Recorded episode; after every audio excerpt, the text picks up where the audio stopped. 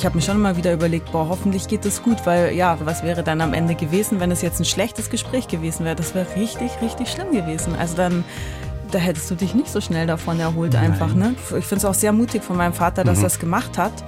Weil ja, das hätte ja auch anders laufen können. Die blaue Couch, der preisgekrönte Radiotalk. Einer unserer Bayern 1 Premium Podcasts. Hören Sie zum Beispiel auch mehr Tipps für Ihren Alltag mit unserem Nachhaltigkeitspodcast Besser Leben. Und jetzt mehr gute Gespräche.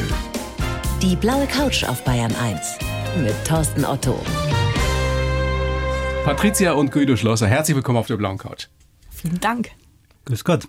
Ja, ich freue mich sehr, dass ihr beide da seid. Wir haben uns darauf geeinigt, dass wir äh, zum Du übergehen, mhm. Weil es ja sonst kompliziert wird mit Frau und Herr Schlosser, mit äh, Vater und Tochter. Das ist ja irgendwie komisch. Ist ja einverstanden, ja. Außerdem sind wir uns jetzt nicht so unsympathisch, deswegen. Nein. Und Kolleginnen, mehr oder weniger. Du ja jetzt auch inzwischen, Guido, bist ja, ja auch ein halber Journalist geworden. Naja, fahr nach Hause jetzt. okay, der strenge Herr Polizist. Na gut, kuriose Szene, die ich euch gerne schildern möchte. Ich ähm, bin vorhin in Sender gefahren und fahre da immer so eine Dreiviertelstunde und habe mir die letzte Folge eures Podcasts Himmelfahrtskommando, mein Vater und das Olympia-Attentat nochmal angehört und hatte wirklich Tränen in den Augen. Gerade in den letzten Minuten. Und stehe so an der Ampel und neben mir kommt eine ältere Dame zum Stehen und, und die sieht so, dass ich mir so die Augen wisch und, und, und dass mir da so eine Träne runterläuft und die guckt mich ganz mitfühlend an und ich, und ich habe das Fenster runtergekurbelt und gesagt, ich höre einen Podcast, den müssen Sie auch hören. Kein Witz, ist so passiert. Und dann sagt sie ja, welchen Podcast denn? Sie hört ganz viele Podcasts. Und dann sage ich eben Himmelfahrtskommando. Und sagt sie, hat sie auch schon gehört. Nein. Da hat sie auch geweint. Oh Mann, wow, wow, das ist ja eine Ehre jetzt für uns hier gleich Aber zum Start. Schöne Szene, oder? Und ich habe auch gerade heute meine Tempotaschentücher vergessen. Jetzt hör halt auf, Güte. Das war ja, so ein schönes doch. Kompliment, wenn sowas nein, passiert, wenn Menschen so reagieren. Nein, äh, meine Tochter hat gesagt, muss halt ein paar Witzchen bringen. das habe ich definitiv nicht gesagt. das machst hab, du schon selber genügend. Aber das stimmt wirklich. Ich habe meine, meine Taschentücher vergessen, weil meine Frau gesehen hat, dass an meiner Hose vorne Dreck ist. Und dann habe ich innerhalb von kürzester Zeit die Hose wechseln müssen und schon aber hast keine du, Taschentücher mehr dabei. Hast du gefürchtet, dass du Taschentücher brauchst bei unserem Gespräch? Ja, selbstverständlich. Das ist schon jetzt, um, um ein bisschen ernster zu werden, immer noch eine Geschichte, ja. die mit großen Emotionen verbunden ist. Für dich das, speziell, oder? Das ist immer noch und wird es immer bleiben. Und das wird auch nicht, wird sich nicht ändern. Und es kommen immer, je länger ich mich damit beschäftige, äh, kommen immer wieder Dinge hervor, die, die mich zum Zweifeln bringen, auch wieder mal, was, was ist jetzt da, wie es erstens einmal, wie es tatsächlich abgelaufen ist, bin ich eigentlich richtig, weil mir war an so vielen Stellen einfach nach Abgleich der tatsächlichen Dinge falsch gelegen und vor allem zeitlich extrem falsch gelegen. Und das hat sich über die Jahre, ich habe es ja fast nie von mir gegeben, das Ganze. Und das hat sich einfach im Kopf so verfestigt, dass dann da eine Geschichte geworden ist, die ich gedacht habe, dass es tatsächlich so abgelaufen ist. Mhm. Und, und die immer weiter arbeitet und sich ja, immer genau. wieder verändert hat, auch durch die vielen Gespräche, die ihr ja geführt habt. Patricia, wenn du dein Vater so erlebst, wie ihn das immer noch wirklich mitnimmt, wenn er darüber redet, wenn er daran denkt. Mhm. Du hast es ja ganz lange nicht gewusst, wie, wie, wie schwer die Geschichte für ihn ist. Wie ist das jetzt für dich? Also wenn du ihn so erlebst und in den letzten Jahren ja auch erlebt hast? Ja, also jetzt kann ich das mit so einer ganz ruhigen und äh, gelassenen Art beobachten, weil jetzt ist es halt so, dass ich weiß, dass er da echt so seinen Frieden mitmachen konnte durch diese ganze Recherche jetzt. Und dadurch finde ich es jetzt wahnsinnig schön, wenn wir darüber sprechen können, weil jetzt ist es halt wirklich so, dass wir so eine lange Reise gemacht haben, die auch einen Abschluss gefunden hat. Also wie du ja gerade gesagt hast, mit diesem, mit der achten Folge, die ja dann, also ich habe auch, ich habe äh, ehrlich gesagt die ganze Zeit, ich musste immer wieder weinen, während ich das halt geschrieben habe. Ich habe mich gefragt, wie hast du das, wie habt ihr das aufgenommen überhaupt? Ja, also das war ja kein Problem, aber es war einfach so wahnsinnig, also emotionaler als als ich so vermutet hätte. Also ich, mir war schon klar, das wird schon heftig, wenn wir die treffen. Ja, wir waren ja auch so aufgeregt, aber dass es dann so krass wurde, das hätte ich gar nicht gedacht. Ja. Ihr habt äh, vielleicht für die wenigen, die ihn noch nicht gehört haben, euren großartigen Podcast in der letzten Folge Anki und Anuk Spitzer getroffen. Das ist die Frau und die Tochter eines der ermordeten israelischen Sportler, des Fechttrainers eben von damals. Und man spürt, wenn man das hört, man spürt die Spannung, das knistert. Man spürt diese Wut von, von Anuk, der Tochter. Man spürt speziell auch deine Hoffnung, die du damit verbindest. Also du bittest ja um Entschuldigung für diese Katastrophe, die damals passiert ist in München. Wir wollen jetzt wirklich nicht so viel vorwegnehmen, weil man muss es hören. Aber wie wichtig ist diese Begegnung mit den beiden jetzt im Nachhinein für dich? Die war für mich extrem wichtig. Das ist das Wichtigste überhaupt gewesen jetzt. Um für mich persönlich. Gut, der Podcast hätte dann vielleicht auch irgendwie über die Runden geschafft, aber nicht so, wie er jetzt rauskommen ist. Und für mich war das das Allerwichtigste. Wenn also das nicht passiert wäre, wenn also die gesagt hätten, also mit dem nicht reden und ich habe meine Meinung gesagt über die Einsatzkräfte, also mehr will ich also dazu nicht mehr, nicht mehr sagen, ich will den nicht sehen, aber wir haben da gewusst, dass sie uns sehen, weil sie hat das, die, die Verbindung ist ja hergestellt und wir waren da in Israel dann, aber es hätte ja, habe immer noch gedacht, ob es jetzt tatsächlich auch so stattfindet, wie man das mir vorstelle. Ich wollte, ich wollte keine Absolution haben von der Frau Spitzer und von der Tochter, sondern einfach bloß ein, ein gewisses Verständnis dass ein bisschen das Verständnis aufgebracht wird und eben auch ich ihr, ihr meine Meinung darüber sagen kann, was ich dazu, ja. was ich denke über, über das Ganze und wie ich ihre, ihre Tätigkeit einschätze, was die ganzen fast 50 Jahre jetzt gemacht hat. Das, das war für mich wichtig. Also das ist eine der bewegendsten, vielleicht die bewegendste Szene überhaupt, wie Anuk dann dich mehr oder weniger von, von Schuld freispricht und sagst, ihr jungen Polizisten wart im Endeffekt auch nur Opfer. Wie groß war deine Sorge, Patricia, dass da was anderes passiert? Und was hätte das mit deinem Papa gemacht? Dass die eben sagt, ich will von euch nichts wissen oder du bist schuld. Boah, ja, das hat mich total umgetrieben, weil ich hätte mir halt dann gedacht, dass ich dann schuld daran bin, weil ich das ja vorangetrieben habe, dass wir diese ganze Recherche machen und ich habe mir schon immer wieder überlegt, boah, hoffentlich geht das gut, weil ja, was wäre, also genau, ist halt total die Frage, was wäre dann am Ende gewesen, wenn es jetzt ein schlechtes Gespräch gewesen wäre? Das wäre richtig, richtig schlimm gewesen. Also dann, da hättest du dich nicht so schnell davon erholt Nein. einfach, ne? Das wäre richtig, also es war ein wahnsinniges Risiko. Also ich finde es auch sehr mutig von meinem Vater, dass mhm. er es gemacht hat weil ja, das hätte ja auch anders laufen können. Also das war schon, also ich habe echt auch zwischendurch immer wieder, wenn es dann immer so Spitzen gab, wo einfach auch, auch äh, Kommentare, die ich alle nachvollziehen kann, von Anki und Anouk Spitzer kamen, wo man dann schlucken musste auch da habe ich immer wieder Gänsehaut gehabt und mir, also ich habe auch geschwitzt. Also es war alles wirklich ja. schon wahnsinnig. Und währenddessen aufregend. lief eben das Aufnahmegerät. Das kommt ja nochmal dazu. Oder war das in der Situation vielleicht sogar eine Hilfe, speziell für dich, Patricia, weil du dadurch ja so eine, so eine leichte Distanz zumindest hattest als Journalistin? Also generell bei der Recherche war das auf jeden Fall eine Hilfe, dass ich das Aufnahmegerät hatte. Aber in der Situation, bei diesem Gespräch, da war ich total Tochter. Also ja, da war ich definitiv mehr Tochter als Journalistin. Da war ich völlig in der Situation. Ich habe da überhaupt nicht mehr an, an, also ich war da einfach wirklich Teil des Moments und kein objektiver Beobachter mehr in keiner Weise. Du hast oder ihr habt wie lange daran recherchiert an der Geschichte? Ja, es waren jetzt schon knapp drei Jahre. Also wir haben ja nicht die ganze mhm. Zeit mhm. daran gearbeitet, aber das erste Mal nach Fürstenfeldbruck, also das erste Mal wieder dorthin gefahren sind wir vor Zum drei Flughafen, Jahren. Ja. ja. Hintergrund der Story für die, die es eben nicht mehr so auf dem Schirm haben. Guido, du warst ein, ein ganz junger Polizist und warst bei diesem freiwilligen Einsatzteam dabei, das damals bei den Olympischen Spielen 72 in München nach der äh, Geiselnahme der israelischen Sportler, also elf Sportler wurden als Geiseln genommen von palästinensischen Terroristen. Ihr solltet die ausschalten, wart verkleidet als Crew in dieser Lufthansa-Maschine. Ein Himmelfahrtskommando letztendlich, wie sich dann rausgestellt hat. Blutjunge Polizisten ohne jede Erfahrung. Und ich habe mich gefragt, das kommt ja wieder auch im, im Podcast thematisiert, aber gab es denn wirklich in München, in Bayern, in Deutschland damals keine Profis, keine Spezialeinsatzkräfte? Musste man da freiwillige junge Polizisten, unerfahren wie ihr es wart, hinschicken? Wie kann das sein? Patricia, hast du jemals eine Antwort darauf gekriegt? Ja, also das habe ich mich natürlich auch gefragt, wie das sein kann. Also es ist ja, es empört einen ja auch. Also wie können die denn sowas machen? Aber es gibt ja wirklich eine klare Antwort darauf, dass man zu der Zeit einfach kein Spezialeinsatzkommando hatte. Also die GSG 9 wurde ja danach dann eben gegründet. Schon klar, aber es gab doch sicherlich erfahrenere Polizisten. Ja, erfahrenere Polizisten vielleicht schon, aber auch da, es gab keine Scharfschützen. Es war eine Zeit, wo man nicht so Spezialkräfte hatte wie heute, aber musst du noch genauer sagen, Papa? Ja, du hast recht. Es hat damals wirklich nichts, niemanden gegeben, der hier mal eine gewisse Parole bieten hätte können, dagegenhalten hätte können. Und aber das uns hat man ja nicht reingesetzt, so wie es, dass wir also die ausschalten sollten, sondern es ist eigentlich bloß so eine Notlösung gewesen. Also man hat euch gesagt, im, im schlimmsten Fall müsst ihr vielleicht. Ja, es war eine Notlösung. Es war nicht der, der Befreiungsplan. Der Befreiungsplan wäre eigentlich gewesen, dass die auf dem Weg hin zum Flugzeug. Man hat ja nie genau gewusst, wie die, wie nahe die hinfliegen, wie, wie das Ganze abläuft. Und wenn so tatsächlich, wie es abgelaufen ist, wäre also das so, hätte das so passieren sollen, dass die zum Flugzeug gehen, auf dem Weg dorthin erschossen werden. Was aber nicht passiert ist, Was weil nicht passiert völliges ist. Chaos in der Einsatzleitung herrschte. Weil- als man euch gefragt hat, Guido, als man euch gefragt hat, äh, ob ihr euch für einen Spezialeinsatz meldet, Mhm. was wusstet ihr, was das werden soll? Wir wussten am Anfang überhaupt nichts und wir haben natürlich mitbekommen, dass, dass im Olympiadorf da äh, sowas passiert ist und wir haben sind vor die Fernseher gesessen und sind also in Bereitschaft gewesen.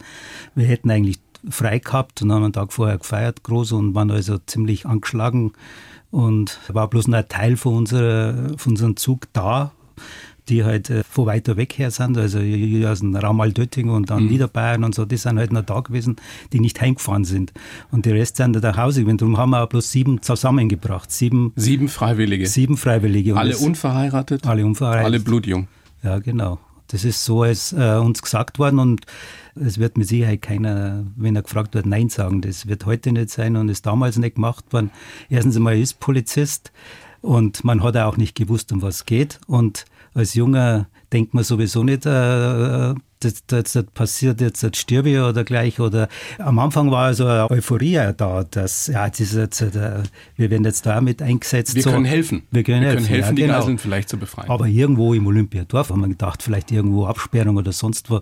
Und klar kann da immer was passieren, aber wir haben nie gedacht, dass das sowas wird. Und das ist erst am frühen Abend, ist das uns erst genau gesagt. Dann sitzt ihr in diesem Flugzeug drin, Ja. verkleidet als Crew. Nein, nicht verkleidet als Crew. Es sind nur zwei Mann als Crew verteilt worden. Also wir sind, haben da so, so Mechanikeranzüge bekommen. Okay. Und so langsam wird euch klar, dass das ein Himmelfahrtskommando ist. Ja. Das ist uns dann Hat jemand diesen Satz ausgesprochen? Das ist ein Himmelfahrtskommando. Es gab da einen Leiter. Wir sind also sieben von der Einsatzunterführung und sieben von der Funkstreife München. Das sind also erfahrene Kollegen gewesen. Das sind alle so über 30 schon gewesen. Und das ist die Funkstreife, ist ja die Top-Mannschaft gewesen in München damals. Und die sind, haben also schon Erfahrung, zumindest auf der Straße gehabt. Und der war also von der Funkstreife. Und der hat dann äh, den Überblick behalten und hat also gesagt, also, also so ungefähr, Jungs, das, wir haben doch da überhaupt keine Chance. Das ist, das ist doch ein Himmelfahrtskommando und das, wir müssen da raus, das, das bringt nichts. Und den genauen Text kann ich halt nicht mehr sagen, aber das Himmelfahrtskommando ist schon gefallen und ich war heilfroh und äh, die Jungen vor allem, so wie dann das Mikro, waren auch alle heilfroh, dass wir rauskommen. Also ist. ihr habt da gar nicht drüber diskutiert, sondern der Einsatzleiter hat gesagt, das ist ein Himmelfahrtskommando, wir müssen hier raus aus dem Flugzeug. Ja, er hat schon, äh, was, was meint ihr dazu? Er hat uns schon gefragt. Also, also er war nicht so blauig, dass er das auf seine eigene Kappe nimmt wahrscheinlich. Er hat uns schon gefragt. Und da wir ja alle freiwillig waren, hat er also gedacht, jetzt frage ich halt einmal, ich weiß auch nicht, was er sich genau gedacht hat dabei. Hat er dann Rede und Antwort stehen müssen gegenüber der Einsatzleitung und das hat er dementsprechend gemacht. Er hat denen erklärt, warum, dass, dass das, das, man hat keine Chance drin, wieso soll man, wenn man also froh war, es ist ja auch ein Witz, wenn man bedenkt, wenn man froh war, dass man endlich die Leute aus einem Haus rausbringt und dann soll man es wieder in ein noch engeres Behältnis, sprich Flugzeug reinlassen. Völlig Das- verrückt. Das Völlig ist verrückt. eigentlich unsinnig. Ja. War- Konnte euch oder war euch in dem Moment klar, das hat Folgen für die Geiseln, wenn wir jetzt das Flugzeug verlassen? Das ist vielleicht deren letzte Chance oder wir waren deren letzte Chance? Nein, also an das habe ich also nicht gedacht, dass wir die letzte Chance sind. Weil ich habe mir also damals nicht vorstellen können und kann mir es heute nicht vorstellen, dass das irgendwas zur Befreiung der Geiseln hätte bringen können. Wie, wie hätte das, die marschieren doch nicht äh, in, in, in Gänsemarsch alle äh, hintereinander, Geiseln und Täter hintereinander in das Flugzeug rein. Also wir haben uns das gar nicht vorstellen können und ich habe mir es nicht vorstellen, ich kann nicht für die anderen reden, aber ich habe mir das nicht vorstellen können und darum ist auch der Gedanke gar nicht aufgekommen, so wie Sie jetzt gesagt haben. Patricia, die, diese Geschichte, wenn man diese ganzen Details erfährt, die du ja vorher auch nicht kanntest, Mhm. wie wütend hat dich das auch gemacht? Boah, ja, also auf jeden Fall sehr wütend, weil ich halt auch merke, wie, wie lang das mein Vater jetzt schon quält. Also habe ich dann gemerkt in der Recherche, dass das halt wirklich, klar, man kann sagen, ja, es ist irgendwie jetzt vor 50 Jahren passiert, ist ja jetzt schon ewig her, Zeit ist vergangen, Gras drüber gewachsen. Aber tatsächlich, und da ist mein Vater nicht der Einzige, wir haben ja auch noch andere Leute getroffen, denen es auch so geht, ist es etwas, was einen immer weiter quält, wenn man das Gefühl hat, es wurde einem da irgendwie der schwarze Peter zugeschoben und man muss jetzt damit leben, dass man da Schuld auf sich geladen hat. Du wolltest mutig sein, hast dich freiwillig gemeldet und wurdest dann im Nachhinein von Politikern, unter anderem vom damaligen Innenminister, als Feigling dargestellt. Ja, mehr oder weniger. Er hat das Wort Feigling nicht, nicht ausgesprochen. Auch der Polizeipräsident Schreiber hat es nicht ausgesprochen, aber das ganze Verhalten und, und, und was geredet worden ist, das Wort Feigling ist eher von Kollegen ausgesprochen worden, die also, ach, du warst, warst auch da dabei und man hat da schnell aufgegeben, dass man überhaupt was erwähnt hat. Äh, aber ihr wart die Sündenböcke für die das, Politiker. Wir, wir waren die Sündenböcke für die Politiker, das stimmt. Und aber so richtig öffentlich gemacht hat es ja erst der Innenminister Merck nach, was war das für 20 Jahre, oder? In den 90ern. 80er. Ja. 90ern. 90ern, ja Gott. Wie, wie präsent, Guido, sind dann noch diese Bilder für dich? Ihr seid dann nachher auch im Tower oder du bist im Tower gewesen und hast miterlebt, wie das Ganze völlig aus dem Ruder gelaufen ist, wie die Terroristen euch beschossen haben im Tower, Glas splittert. Man kann sich gar nicht vorstellen, was da für ein Chaos mhm. geherrscht haben muss. Franz Josef Strauß war auch mit dabei. Der kriecht vor dir äh, durch diesen Tower. Hast du diese Bilder noch direkt vor Augen? Das habe ich noch total vor Augen. Also diese Dinge kann ich also noch genau sagen. Also das ist unauslöschlich in meinem, in meinem Gehirn verankert und bestimmte Sachen äh, nicht mehr so genau, aber die, die wichtigen Dinge und vor allem die furchtbaren Dinge, die, die sind unauslöschlich verankert und da hat eben auch das dazugehört, wie also die umgefallen sind, erschossen worden sind, wie die ersten Schüsse gefallen, wie dann das Glas runterschwirrt, wie dann das riesen Durcheinander oben war, wo jeder übereinander gelegen ist und, und, und äh, ja, Kurt Testament Strauß, das ist eher so, so eine kleine Nebenepisode, weil halt, er ist halt ein korpulenter, kräftiger Mensch gewesen und das ist eine ganz schmale Treppe gewesen und die ist steil nach unten gegangen.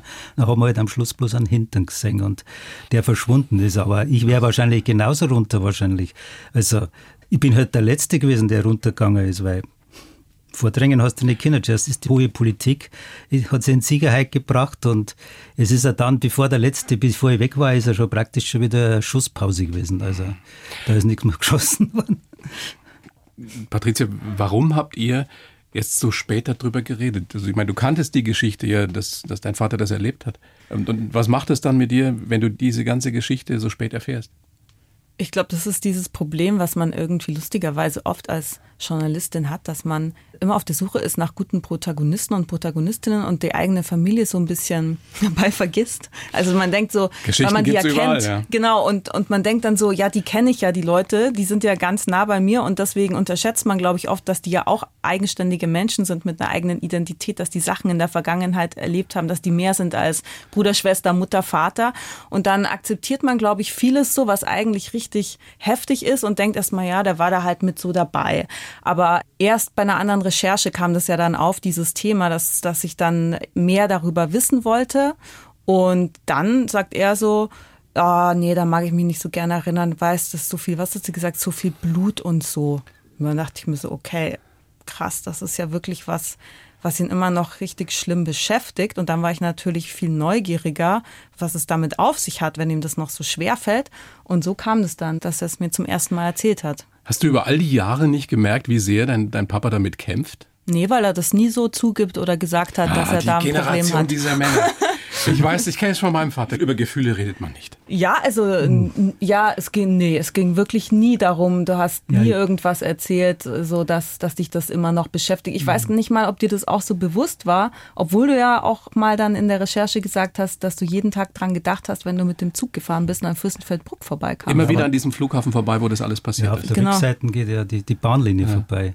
Heute habe ich extra nochmal nachgeschaut, aber heute äh, sieht man gar nicht mehr so viel, weil, die, weil es so verbaut worden ist. Wie kann man, ich kann mir das gar nicht vorstellen. Da fährt man jeden Tag dran vorbei.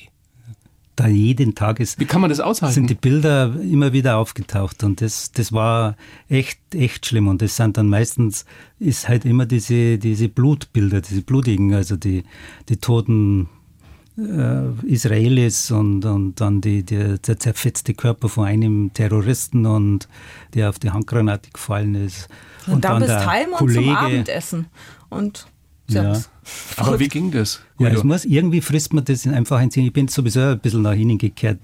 Diese nach außen gestellte Fröhlichkeit, die ist nicht immer echt und ich friss gerne was in mir rein und, und das ist einfach damals auch gar nicht anders gegangen, weil eben, wie ich schon gesagt habe, man ist irgendwie geächtet gewesen am Anfang. Man ist als Versager und Feigling hingestellt worden. Und, und du hast dich vor allem so gefühlt? irgendwann habe ich das tatsächlich geglaubt und habe also gedacht, ja, vielleicht hätte man doch drin bleiben sollen, vielleicht hätte man doch was bewirken können, dann kommen die Zweifel und dann denkst nach. Aber wenn man die Recherche hat es dann wieder total gelöst, weil wenn man also logisch eben nachgedacht hat. Ihr konntet nichts tun. Wir konnten nichts machen und, und dann Fachleute haben das auch bestätigt. Ja. Und das ist das Gute, was halt dann für mich das äh, erleichtert hat und dann das gute Ende eben bei der Familie Spitzer, Spitzer. dann noch. Das war noch Sahnehäubchen drauf und das hat mich also echt sehr gefreut und ich weiß ja nicht, wie die ich habe noch keine Reaktion von Seiten der Münchner Polizei gehört. Also Nichts gar nichts, gar nichts besetzt. Habe bei der Die haben den Polizei bestimmt auch schon gehört, den Podcast. Ja, aber inoffiziell haben sich schon viele Polizisten bei uns zurückgemeldet und haben gesagt, dass sie das ganz toll fanden. Aber jetzt offiziell, das, was sich ja auch Anki und Anouk so wünschen, das gab es noch nicht, eine Dass offizielle jemand Entschuldigung. nicht nur Verantwortung übernimmt, sondern sagt, es tut mir leid, ja. ich habe Mist gebaut, genau. mein Fehler. Ja, da tun sich manche, nicht nur Politikerinnen und Politiker, mhm. oft schwer damit. Darf ich dich nochmal fragen nach den Folgen dieser ganzen Geschichte? Du fährst da jeden Tag vorbei, mhm. an diesem Flughafen, wo das passiert ist. Was für dich mit, mit total krassen Gefühlen verbunden ist. Schuldgefühlen, Flashbacks, allem, was dazugehört. Mhm. Das hat bei dir dazu geführt, dass du irgendwann wirklich auch Angstzustände gekriegt hast, Panikattacken. Hast du dir helfen lassen? Also ist das von selber vorbeigegangen? Ja, ich habe mir also schon helfen lassen, aber das ist ja zeitlich großer Zeit schon vergangen gewesen, von 1972, wie dann diese Panikattacken, das sind also eher dann in der Zeit gewesen, wo Patricia auf die Welt gekommen ist, da ist das erst so richtig angegangen und da habe ich das auch nicht mehr so auf das zurückgeführt. Aber halt dann die Gespräche mit den Psychologen und so, die haben halt da schon darauf hingewiesen dann, dass also das sehr wohl noch eine, eine große Rolle spielen kann. Also, aber hundertprozentig kann man das nie sagen. Und es hat mir eigentlich mein ganz Leben irgendwie mal wieder mal Einbrüche gehabt, dann ist es wieder besser gegangen und hundertprozentig habe ich es ja heute noch nicht überwunden. Aber reden hilft, oder? Speziell, wenn man ja, so eng ist wie, wie du jetzt mit deiner ja, Tochter das, das hat, das hat unwahrscheinlich geholfen. Also dieser Podcast, der hat also mir sehr gut geholfen. Und deinem Konto auch. genau, genau. Na gut, hätte PR hätte ein bisschen mehr können. Ja, ja, Gott, das ist die Meisterschaft vom Papa, ja, ganz ernst zu sein und, und im dann, nächsten ja, Moment großartig. einen Flachwitz zu machen. Ja, großartig. Ja, ich weiß, wie wahnsinnig reich man mit Podcasts wird. Ja, gell. Deswegen weiß ich ja auch oder kann ein bisschen mitreden, weil ich ja mit meinem Vater zusammen auch einen Podcast gemacht habe und weiß, dass das auch A, viel Arbeit ist und B, dass es nicht immer so leicht ist, mit Männern aus eurer Generation eben über Gefühle zu reden. wie, Patricia, wie hat das eure Beziehung verändert? Ja, also wenn wir uns jetzt sehen, dann ist es einfach so intim und gleichzeitig so gelassen, normal. Also es ist einfach sehr, sehr schön. Also ich weiß, das letzte Mal, als wir uns gesehen haben, dann bist du runter in die U-Bahn und ich bin noch mal oben an der Treppe stehen geblieben, habe noch so gewartet, ob er sich noch mal umdreht. Und dann hat er sich auch noch mal umgedreht, hat noch mal gewunken und ich habe auch noch mal ist gewunken. Ist ja wie im Film. und ähm, wir haben uns da irgendwie so langsam hingearbeitet auf ein Verhältnis, das wir davor nie so hatten. Ich habe mir sagen lassen, beziehungsweise in der Vorbereitung gelesen, dass ihr gerade politisch nicht immer so auf einer Linie wart. Guido, schilder doch mal, wie du deine Tochter gesehen hast früher. Früher, Papa. Du kannst früher, wir reden über früher. Alles sagen, weil es früher. Hm, ja, sie ist schon mehr, wenn man also diese Schlagwörter links, rechts hernehmen will, was ich eigentlich nicht so gern tue, ist sie total im linken Bereich, aber ich bin auch nicht rechts. Also ich kurz, bin ein konservativer Linker. Ja, ja. Also. Aber stimmt es, dass du mal gesagt hast, sie war eher so links-grün versifft? Ja. Träumerin hat er noch gesagt. Links, ja, Träumerin geht ja noch. Träumerin. Ja, ja aber das. aber in Kombination. Man, man, muss das in Kombination sehen. Und ja. In Kombination. Na, schauen Sie jetzt die Politik jetzt an. Wenn man die Außenministerin und den Wirtschaftsminister jetzt anschaut, die sind also ins eiskalte Wasser geworfen worden. Die haben vorher auch äh, eine grünen Sonntagsnachmittag Strickrunden gehabt und haben an irgendwas geglaubt. Die sind jetzt auch anderer Meinung. Sie wissen, die Realität hat sie eingeholt. Ja, klar. Und die sind also wirklich die Top-Leute, finde ich. Momentan. Die machen keinen so schlechten Job, sagen Nein, viele. die machen keinen schlechten Job. Genauso wie die, die Innenministerin, die Bundesinnenministerin. Die hat ja kein Mensch kennt. Kommt jetzt die politische Analyse vom, vom Ja, aber so ungefähr. Das, das aber das verstehe ich nicht. Was hat das jetzt mit links-grün versifft zu tun? Ja, weil, weil das ich mich entwickelt habe, oder was? Weil Menschen sich entwickeln, auch ja, Politiker und Politikerinnen. Ja. Du hast dich ja dann einmal entwickelt und bist also ein bisschen weiter zur Mitte gerückt und Güte, aus Kindern werden Leute. Ja. So ist es. Und wer mit Das war 20, jetzt ein wer mit Ritterschlag. 20 schon erzkonservativ ist, wie soll der dann mal mit 40, 50, 60, 70 sein? Also ist Ja. doch normal, oder? ja genau. Patricia, ja. ich finde euch zwei großartig. Streichelst du ihm gerade die Nee, ich Hand? streiche mich selber. Ich streiche mein Knie, um mich zu beruhigen über diesen linksgrün versifften Träumerin-Spruch von früher. Wir kommen jetzt nämlich dazu, wie du ihn gesehen hast. Ja. Lange. Was waren das für schöne Wörter? Das war irgendwie, für mich war damals auf jeden Fall die Polizei noch etwas Negatives, was ich nicht so erzählt hätte. Mein Vater ist bei der Polizei, war jetzt nicht was, womit ich als 16-Jährige angegeben hätte oder so, ja, auf einer Party.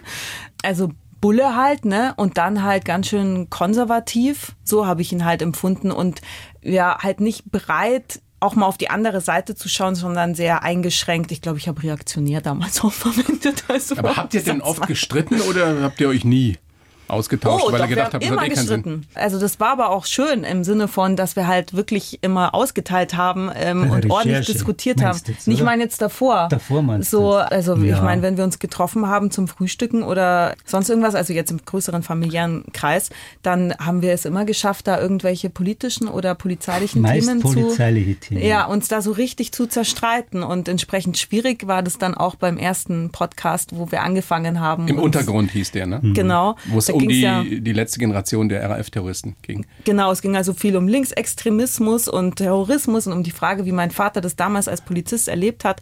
Und entsprechend weit weg waren wir da voneinander. Also wir haben in diesem Podcast auch wahnsinnig viel gestritten, was jetzt überhaupt nicht mehr war bei dem Thema Olympia, weil wir uns einfach schon angenähert hatten. Es dauert manchmal. Ja. So ist es im Leben. Wie stolz bist du heute auf deine Tochter?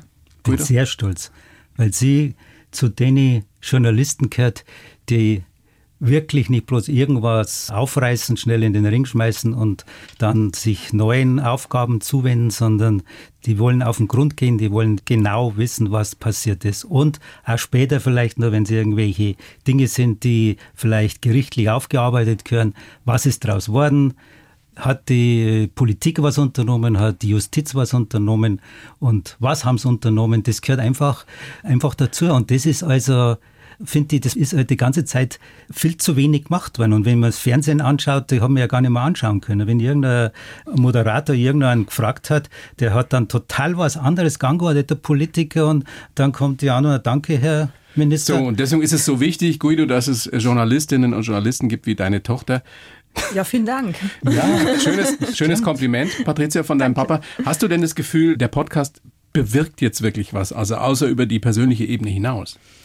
Boah, das ist eine spannende Frage. Also es wäre natürlich toll, wenn es dazu führen würde, dass sich Politiker und Personen, die damals mit dran beteiligt waren, sofern sie halt noch leben, sich damit auseinandersetzen. Aktuell gibt es ja diese Diskussion, dass Anki Spitzer und andere Hinterbliebene überlegen, ob sie überhaupt kommen wollen im September zur Feier, also 50 zur Jahre Gedenkfeier. Olympische Spiele in München. Genau. Und das kann ich gut nachvollziehen, dass sie das auch nutzt als Druckmittel, um nochmal die Politik so ein bisschen anzustupsen, dass es immer noch keine offizielle Entschuldigung Also gibt. nochmal, Und- würde ich gerne festhalten an der Stelle, es gibt keine offizielle Entschuldigung irgendeines deutschen Politikers. Genau, es gab- Steinmeier war ja, Genau, 2017 17. hat Steinmeier bei der Eröffnung von der Gedenkstätte im Olympischen Dorf, also im Olympiapark, hat er schon Fehler eingestanden oder sowas ähnliches. Ich habe den genauen Wortlaut jetzt nicht im Kopf, aber er hat nicht gesagt, wir entschuldigen uns oder Es Deutschland uns leid. entschuldigt sich oder sowas. Nichts. Genau, nein. also das steht noch aus. Genau das, Guido, was du auf persönlicher Ebene bei, bei Anki und Anuk Spitzer eben in Tel Aviv gemacht hast. Und ich hoffe, und ich hoffe, dass unsere Politiker hier noch tätig werden. Und, und ich hoffe, dass also die vielleicht irgendwer, irgendein Mitarbeiter von, von Herrn Söder und von der, vielleicht von der Bundesinnenministerin, die zuständig sind für diese Sache, da vielleicht ihren Chefs oder Chefin da entsprechende äh, Feedback geben. Und ich bin voll dafür, dass die entsprechende Geldbeträge noch bekommen, weil das steht ihnen zu. Man hat sie so schlecht behandelt. Also das, Insgesamt gab es drei Millionen ja, das für alle Hinterbliebenen, was umgerechnet 85.000 Euro dann, So hat Anki Spitzer so hat Anke zumindest Spitzer gesagt. es zumindest geschildert, für jede Einzelne oder für Ja. jeden Einzelnen war. Aber die haben sie sich ja erstreiten müssen. Und mhm. eigentlich ist eine Million freiwillig geflossen, der Rest ist ja äh, gerichtlich erstritten worden. Und, und das ist für Rechtsanwälte draufgegangen, ein Großteil von dem Ganzen. Und das, das ist, ist einfach, ja. ist einfach ein Witz. Ganz abgesehen davon, dass man Menschenleben sowieso nicht in Geld aufwiegen kann. Nein, aber Jetzt, es wäre einfach da schöne steckt, Sache. Da steckt so viel Arbeit drin, wahnsinnig viel Arbeit in eurem Podcast. So akribisch hast du da recherchiert, auch Patricia. Wäre aus ihr auch eine gute Kommissarin geworden? Sicherlich. Also die wäre gut, wie die Kommissarin waren. Ja, das ist ja fast schon lustig, gell, was psychologisch da auch alles drinsteckt. Ich meine, wenn ich oft anschaue, was ich dann also recherchiere als Journalistin, muss man echt sagen, oder mir sagen ja auch viele, oh, voll Detektivarbeit und so weiter. Und denke ich mir so, oh Mann, ich beschimpfe doch meinen Vater als Bullen so irgendwie vor einigen Jahren und selber bin ich schon so eine verkappte Polizistin. Aber was ist das, was dich da antreibt? Ja, mich treibt an, da was rauszufinden. Und zwar was rauszufinden, wo ich den Eindruck habe, dass es wichtig ist, wenn es rausgefunden wird. Also, also es geht dir um die Wahrheit, auch was immer das sein mag. Ja. Genau, ja. Wahrheit es geht und Gerechtigkeit. Ja, also es sind ja, ja, immer Sachen, zu denen ich recherchiere, wo ich das Gefühl habe, da ist was äh, ungerecht. Ja, da stimmt was nicht. Da muss man was korrigieren. Da ist ein Systemfehler, irgendeine Art von Versagen. Und dem versuche ich dann nachzugehen. Und du gehst dahin, wo es weh tut. Sie ist ja auch noch mutig. Ja, das macht man auch ab und zu Kopfzerbrechen. Kann man sagen, woran du gerade arbeitest? Es geht um, um, um Stalking, ja? Es geht unter anderem um Stalking, also sexuelle Gewalt, Gewalt gegen Frauen im weitesten Sinne. Wenn du das mitkriegst, was Patricia da so tut, das ist ja alles nicht so ungefährlich. Ja, das, das haben wir schon bei manchen Gesprächen festgestellt. Und eigentlich das erste Gespräch über das war ja damals schon, weil sie, sie wollte so ein bisschen in den ja, ins Milieu ein bisschen einsteigen, ins linke Milieu. Aber beim äh, ersten Podcast. Beim ersten Im Podcast, äh, ja, ja, RAF. Äh, da habe ich also schon Angst gekriegt und habe also stark dagegen gearbeitet, weil ich habe einfach Angst um ihre Person von aus gehabt, um Gesundheit und Leben auch. Gut, Leben vielleicht eher, wäre wahrscheinlich nichts passiert, aber als Journalistin bist du schnell dann verbraten, als wenn du also da linke Sachen verbreitest und äh, im Untergrund gelebt hast, das dann aufzuklären, dass der eigentlich bloß Recherche gemacht hat, das ist dann immer so, so einfach. Du bist einfach dann verschrien als linker, linker Journalist und dann hast, hast aber, verspielt. Aber da geht es ja jetzt eher um den Ruf. Ja, so. ja der ja. Ruf ist einfach ruiniert dann, finde ich. Ja, aber das, mir ging es jetzt eher darum, ob du dir Sorgen machst äh, um Leib und Leben von. Ja, habe ich ja gesagt gehabt. Damals schon habe ich mir Sorgen gemacht und jetzt mache ich mir wieder Sorgen, weil gerade auf dem Gebiet sind einfach die Verrücktesten unterwegs und das hast du schon am eigenen Leib verspürt. Und Bist ja. du selber ein bisschen verrückt, Patricia? Ich verrückt, ja, auf jeden Fall. Ja. Bist du, bist du mutig oder bist du eine Gefahrensucherin? Also ich bild mir ein, dass ich einfach nur das mache, was erforderlich ist, um dann irgendwelche Sachen rauszufinden. Ja, und wenn es dann halt irgendwelche Aktionen beinhaltet, die man dann als mutig bezeichnen kann, dann würde ich die halt machen, weil ich denke, es wäre wichtig, die jetzt zu machen. Ich genau glaub, das gleiche hat gestern Antonia Rados übrigens gesagt, berühmte Kriegsreporterin. Ah ja. Hm. Die sieht sich auch ja? nicht als besonders ja. mutig an. Na, krass. Ja, ähm, ich weiß nicht, das ist irgendwie so ein komisches Wort. Man ist ja einfach damit beschäftigt, das rauszufinden, was man rausfinden will. Und dann geht man dann halt dahin, wo einen das hintreibt. Sollte jetzt sehen, wie dein Papa Guido dich gerade angeguckt hat. Das war so eine Mischung aus, aus stolzer Papa und ich mache mir gerade wieder Sorgen. Gut, ja, von wem habe ich es denn geerbt? Ja. ja, ja, vielleicht ja von der Mama. Gut, das kann natürlich auch sein, das stimmt. Die hat auch wahnsinnig große Rolle eigentlich bei diesem Podcast gehabt, ne, muss man auch mal sagen, weil die war echt immer ja. so im Hintergrund diejenige, die dafür gesorgt hat, dass wenn auch mal schlechtere Stimmung zwischen uns war oder Papa einfach keinen Bock hatte, aus dem Haus zu gehen, dann sorgt sie immer dafür, dass es trotzdem passiert. Ja, Aha, zieht im also Hintergrund sie ist so ein bisschen die, die Fäden. die Chefin eigentlich im Hintergrund. Auf jeden Fall, das kann man schon so sagen, oder? Das heißt mal was sauber die Pantoffeln anziehen.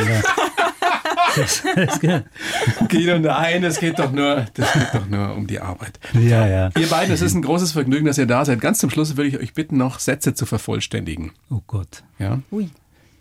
Geht los mit dir, Patricia. Mit Guido kann ich am besten? Diskutieren. Guido, mit Patricia kann ich am besten? Streiten. Mit Guido kann ich überhaupt nicht? Über die Jugend sprechen. Über Sport sprechen. Mit Speziell Patricia Fußball. kann man nicht über Fußball reden. Ja, ja das stimmt. okay. über meinen Vater habe ich gelernt, in den letzten Jahren? Dass er eine eigenständige Figur ist, so blöd es klingt, mit einer eigenen Identität und einer eigenen großen Geschichte und Vergangenheit mit allen Wunden, die man in dieser Zeit so ansammelt, auch wenn man immer nur denkt als Tochter, das ist ja mein Vater, das ist halt der Papa. Über meine Tochter habe ich gelernt in den letzten Jahren. Dass viel mehr in ihr steckt, was ich mir eigentlich gedacht habe, wie sie ihr Abitur vollendet gehabt hat und kurz davor ihre schönen blonden langen Haare auf Kurzfrisur abgeschnitten gehabt hat. Das ist ja eine Assoziationskette hier. Ja, ja, super. Ich kann das sehr gut nachvollziehen. Ich habe eine knapp 18-jährige Tochter. Ah. Ja, gut. Mehr darf, mehr darf ich nicht sagen. Ich darf nicht mehr sagen, weil sonst Ach so. brauche ich nicht nach Hause kommen. Was ich unbedingt mit meinem Papa noch machen möchte. Oh, ganz viele Reisen möchte ich noch mit ihm machen. Wohin? Also gern noch mal nach Israel, in die USA, aber als allererstes nach Griechenland. Mit meiner Tochter möchte ich unbedingt noch. Da bin ich der gleichen Meinung. Also Reisen, bei mir ist Amerika nochmal an erster Stelle und, und natürlich auch Israel. Griechenland, das, wenn ich es noch erlebe, in Ordnung, ja. Und nochmal einen Podcast wolltest du auch unbedingt Und noch einen mir machen, Podcast noch. Ja, worüber? Wisst ihr das schon? 73 bin ich aufs Revier, Polizeirevier in Schwabing gekommen. Und da bin ich dann sofort, weil ich Uniformen ja gehasst habe, bin ich dann sofort Zivilstreife, zivile Einsatzgruppe. Und das habe ich dann bis 1980 gemacht. Und da habe ich viel erlebt. Und das ist die schönste Zeit bei der Polizei bei mir gewesen. Also und, Undercover-Geschichten. ja, nicht undercover, damals einfach, da hast du machen können, was du wollen hast, da ist man sein eigener Herr gewesen. Wir sind in Schwabing, war dann noch viel. Also so ein. Monaco-Franze-Format, wo wir dann in jeder Episode wahrscheinlich irgendwelche lustigen Geschichten Ja. aus dem Polizeileben. Ja. So stellt er sich glaube ich, Ja, vor. wir haben mit Sami Drechsler und mit der Lachen Schießer haben wir Fußballspiele gehabt und wir sind da in der Also die wilde Zeit in Schwabing. die damals. wilde Zeit in Schwabing. Das war einfach toll und wir waren da die ungekrönten Könige. Oh, Oh, oh, oh. Die ungekrönten Könige von Schwabing. Das ist Ja. doch schon der, der ungekrönte König von Schwabing. Das wäre der Titel für den Podcast. Ja, genau. vielen Dank, das ja. wäre nicht Gut. schlecht. Wow. Na gut, vielleicht gehen wir ein bisschen runter. hm? Und die letzte Frage, oder der letzte Satz, den ihr bitte beide vervollständigt, was ich meinem Papa schon immer mal sagen wollte. dass er ein wahnsinnig mutiger Mann ist. Was ich meiner Tochter. Das nimmst du jetzt einfach so hin? Das nehme ich hin, ja. Und Keine Reaktion. also das ist noch besser, ja. Der ist schon beschäftigt damit, glaube ich. Also du bist schon im Denken. Ich bin Was du der ja, Patricia schon immer mal sagen wolltest. ja, dass so ziemlich alles richtig gemacht hat in ihrem Leben. Das wollte ich ja schon lange mal sagen. Boah, das ist, war jetzt krass, weil wir reden sehr viel über meine Lebensführung, die ja schon durchaus ständig in der Kritik ist. Ja, aber das sind äh, Peanuts, wie so schön Oh irgendjemand Gott, gesagt bin ich froh, dass wir das auf Band haben und ich ihm jetzt immer wieder vorspielen kann. Gesagt ist gesagt, Guido. Sagt das gesagt? Naja, aber das meine ich wirklich so. Es ist jetzt kein Spaß. Also Oh Gott, du jetzt hast das bitte, aus jetzt deinem bitte umarmt jetzt. euch auch noch. Dann verlasse ich das Studio. Also du hast Du echt. bist ja süß. Vielen herzlichen Dank. Ja, danke für die Patricia Einladung. und Guido Ich bedanke mich auch. Alles Gute War euch. schön. Ja, ja, viel Spaß. Unterhaltsam. Dankeschön. Danke. Danke auch. Die Bayern 1 Premium Podcasts. Zu jeder Zeit, an jedem Ort. In der ARD Audiothek und auf bayern1.de. Bayern 1 gehört ins Leben.